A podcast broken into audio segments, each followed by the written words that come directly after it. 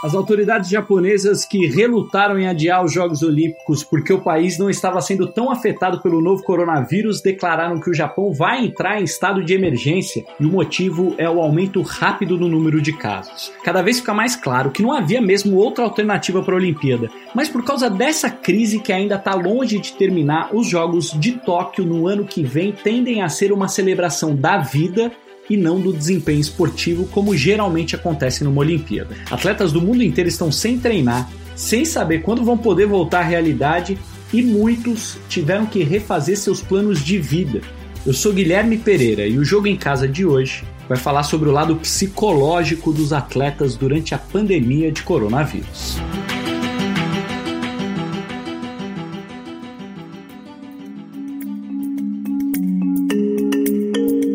Fala galera, e aí, tudo bem? Abraço para todo mundo. A gente já vai começar o programa de hoje com um convidado muito especial, dono de duas medalhas olímpicas, uma de prata em 2016 no Rio de Janeiro, outra de ouro histórica em Londres 2012, Arthur Zanetti. E aí, Arthur, tudo bem? E aí, tranquilo, tudo bem?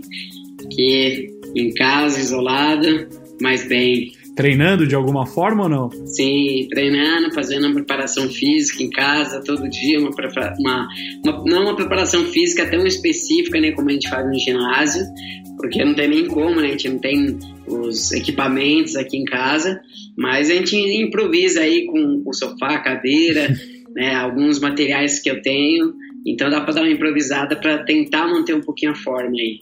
Arthur, pensando em Jogos Olímpicos de Tóquio 2021, que tipo de preocupação passa pela sua cabeça no momento? Ó, no momento a preocupação é se estender mais ainda essa quarentena, né? Quando tá tranquilo, o problema é não, não, não se estender, eu acho que mais que julho, né? Acho que se estender mais que julho aí é, pesa bastante, aí vai ficar bem difícil porque aí é muito tempo parado, né? Praticamente, vamos dizer aí, dois, dois meses e meio parado, e isso é ruim pra gente. E também aí já começa a entrar na, naquele aspecto, né, de pô, faltar menos já de um ano para as Olimpíadas, então até voltar à forma, até tudo chegar nas Olimpíadas no auge é o complicado, né, é mais complicado. Arthur, mais ou menos assim, se vocês começarem a treinar normalmente, se a vida voltar ao normal em agosto, setembro, aí já fica muito difícil chegar lá no ano que vem em altíssimo nível, é isso? Sim, sim, aí já fica mais difícil. É, dá para competir? Lógico, dá. Mas é, posso dizer que não sei se a gente vai estar tá no nosso 100%, não sei se a gente vai estar tá na nossa é, com a melhor série né? Alguns atletas pretendem é, dificultar a série, talvez essa estratégia vai ficar para outro plano. Então, é, não pode se estender muito, senão o planejamento do, do mundo todo é, vai ficar aí devendo alguma coisa. Agora tem uma coisa que você, você particularmente já sabe, né, Arthur? Que é assim, férias de dezembro provavelmente é, é quarentena que você está vivendo aí agora. É, bem isso mesmo, né? Uma, é umas férias meio forçadas que a gente está tendo agora. É, e provavelmente as férias de, de dezembro, né? Que a gente tira duas semanas também, mais ou menos. É, Natal e Ano Novo, né? Para ficar com a família e depois renovar um pouquinho as energias e voltar o, no começo de janeiro. É, provavelmente a gente não deve ter porque está sendo agora, né? Meio forçado, mas está sendo. O Arthur, gente, estava competindo em Baku, no Azerbaijão, e teve que voltar correndo para o Brasil sem disputar a final do campeonato por causa da pandemia de coronavírus. A expectativa dele e de outros atletas que estão por aqui é que a quarentena dure mais 15 dias. Só que ainda é impossível saber o que vai acontecer, né?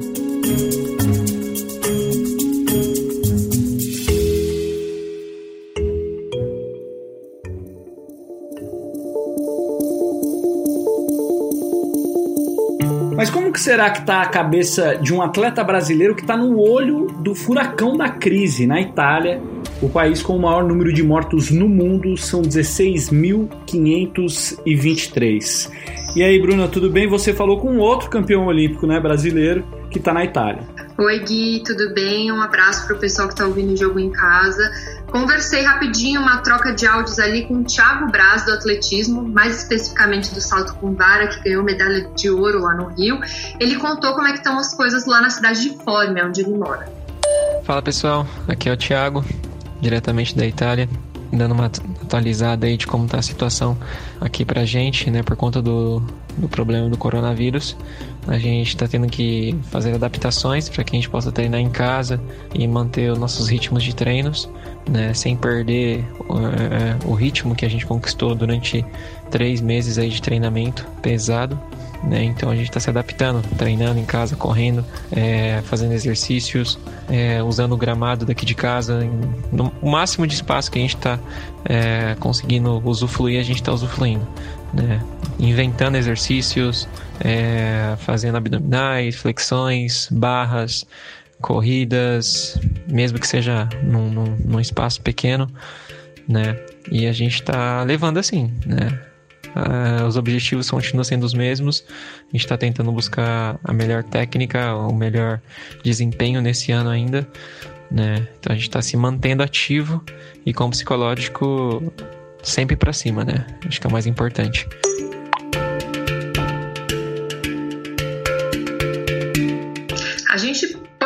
Pela fala do Thiago Braz que ele está bastante otimista, pensando positivamente diante desse cenário, né? E isso é até uma orientação do Comitê Olímpico do Brasil, né, do COB. Eles fizeram um guia com uma sessão específica para a saúde mental e uma das diretrizes é manter a positividade entre os atletas. E uma notícia boa que todos receberam no final de semana foi que o Ministério da Cidadania anunciou que vai manter a Bolsa Pod e a Bolsa Atleta para todo mundo eles estão respirando um pouquinho mais aliviados. Só que essa questão da saúde mental é muito forte, né, Gui? Demais, Bruna. Muitos atletas olímpicos angustiados com esse momento estão sendo atendidos por psicólogos para conseguir lidar com tudo que está acontecendo.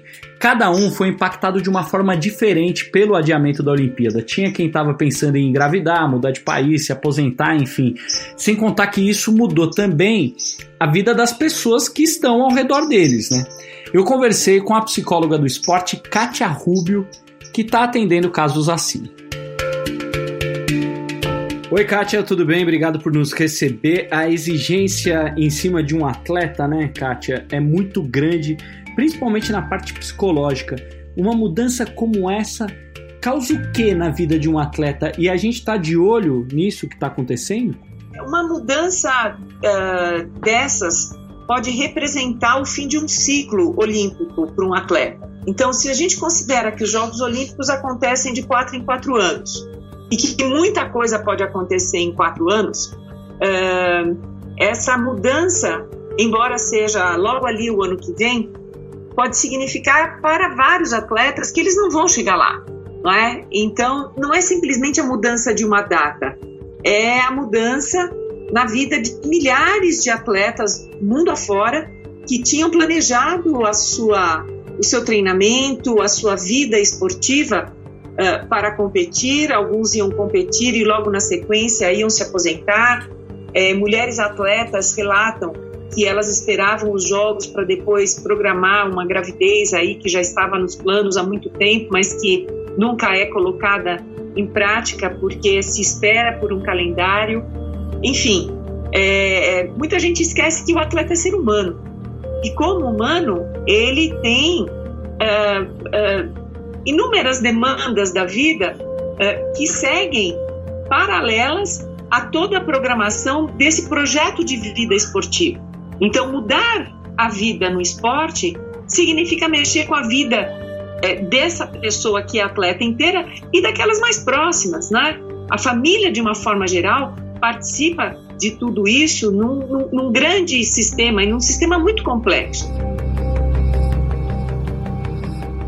Como eles têm que lidar com isso, Kátia? Que, o que eles têm que fazer? É, isso é uma, é uma questão que me aflige muito, porque é, eu tenho acompanhado à distância uh, vários atletas uh, e o que eu tenho visto é que muitos estão sem suporte emocional uh, para lidar com essa mudança. Há atletas que moram em repúblicas e estão fazendo a quarentena em grupo, mas há vários atletas que moram só, ou com o marido, ou só com a esposa, ou efetivamente só, é, e está sendo obrigado a lidar com toda essa angústia é, de um adiamento é, que ele não sabe, ela não sabe no que, que vai dar. É, e não há um serviço é, disponível para todas essas pessoas que estão em casa é, necessitando desse apoio.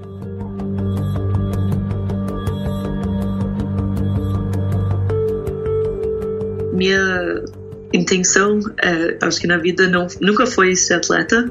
Um, eu estava pensando em é, fazer escola de medicina. Essa é a Isadora Cerulo, da Seleção Brasileira de Rugby. Ela nasceu nos Estados Unidos, mas é filha de brasileiros. A Isadora se mudou para o Brasil só para poder disputar uma Olimpíada. E aí o adiamento dos Jogos causou problemas na vida dela. Estou lidando com esse, essa notícia do adiamento um, e tentando uh, também ver o que é esse impacto não só na minha vida de atleta, mas como minha rede de apoio tá lidando com isso também. Que é a sua família, claro, né? Isso, minha família, meus pais, meus irmãos, mas minha esposa e daí minha sogra, meu cunhado, tipo todo mundo que uhum. que me apoia nisso, amigos, o impacto dessa decisão afeta todo mundo envolvido nisso, não só quem atua para ajudar e preparar a atleta no desempenho físico e tático, no meu caso também do, do esporte coletivo, mas uh, também tem toda essa rede de, apo de apoio que lida com o uh, amparo emocional, que talvez nesse caso está sendo mais afetado ainda. Isadora, e qual era o seu plano se tudo tivesse acontecido do jeito que deveria? O que você iria fazer pós-Tóquio? É, então, pensando no plano pós-Tóquio, eu já estava começando a planejar um, uma transição de carreira. É, de fora dessa, dessa vida de atleta, dessa carreira de é, atleta internacional e para outra área, talvez voltar a estudar. Também tem outro lado do planejamento que é sobre minha família, de é, também voltar e estar mais próximo dos meus pais, dos meus irmãos, de eu e minha esposa pensamos em se mudar para lá e nós duas é, fazerem uma transição de carreira é, lá nos Estados Unidos. E agora, o que você vai fazer? Você já tem ideia? Já teve uma conversa com a sua mulher? Ainda está em cima do muro? Como foram essas conversas? Imagino que não tenha sido fácil também, claro. É, a gente conversou no mesmo dia que saiu a notícia do adiamento, para já começar a ressignificar é, nossas vidas, nossa rotina. É, muitas expectativas morreram. É, um, é preciso viver um, um luto disso. É, eu continuo treinando, eu é, ressignifiquei metas, eu, a gente já conversou nós duas sobre o que significa continuar nessa a vida de atleta, das minhas prioridades como atleta e como ela consegue me apoiar nisso e continuar uh, me apoiando em diversas formas, mas mas foi uma conversa muito longa e dura porque a gente se importa em fazer isso direito e fazer valer a pena por nós duas e para nossa família.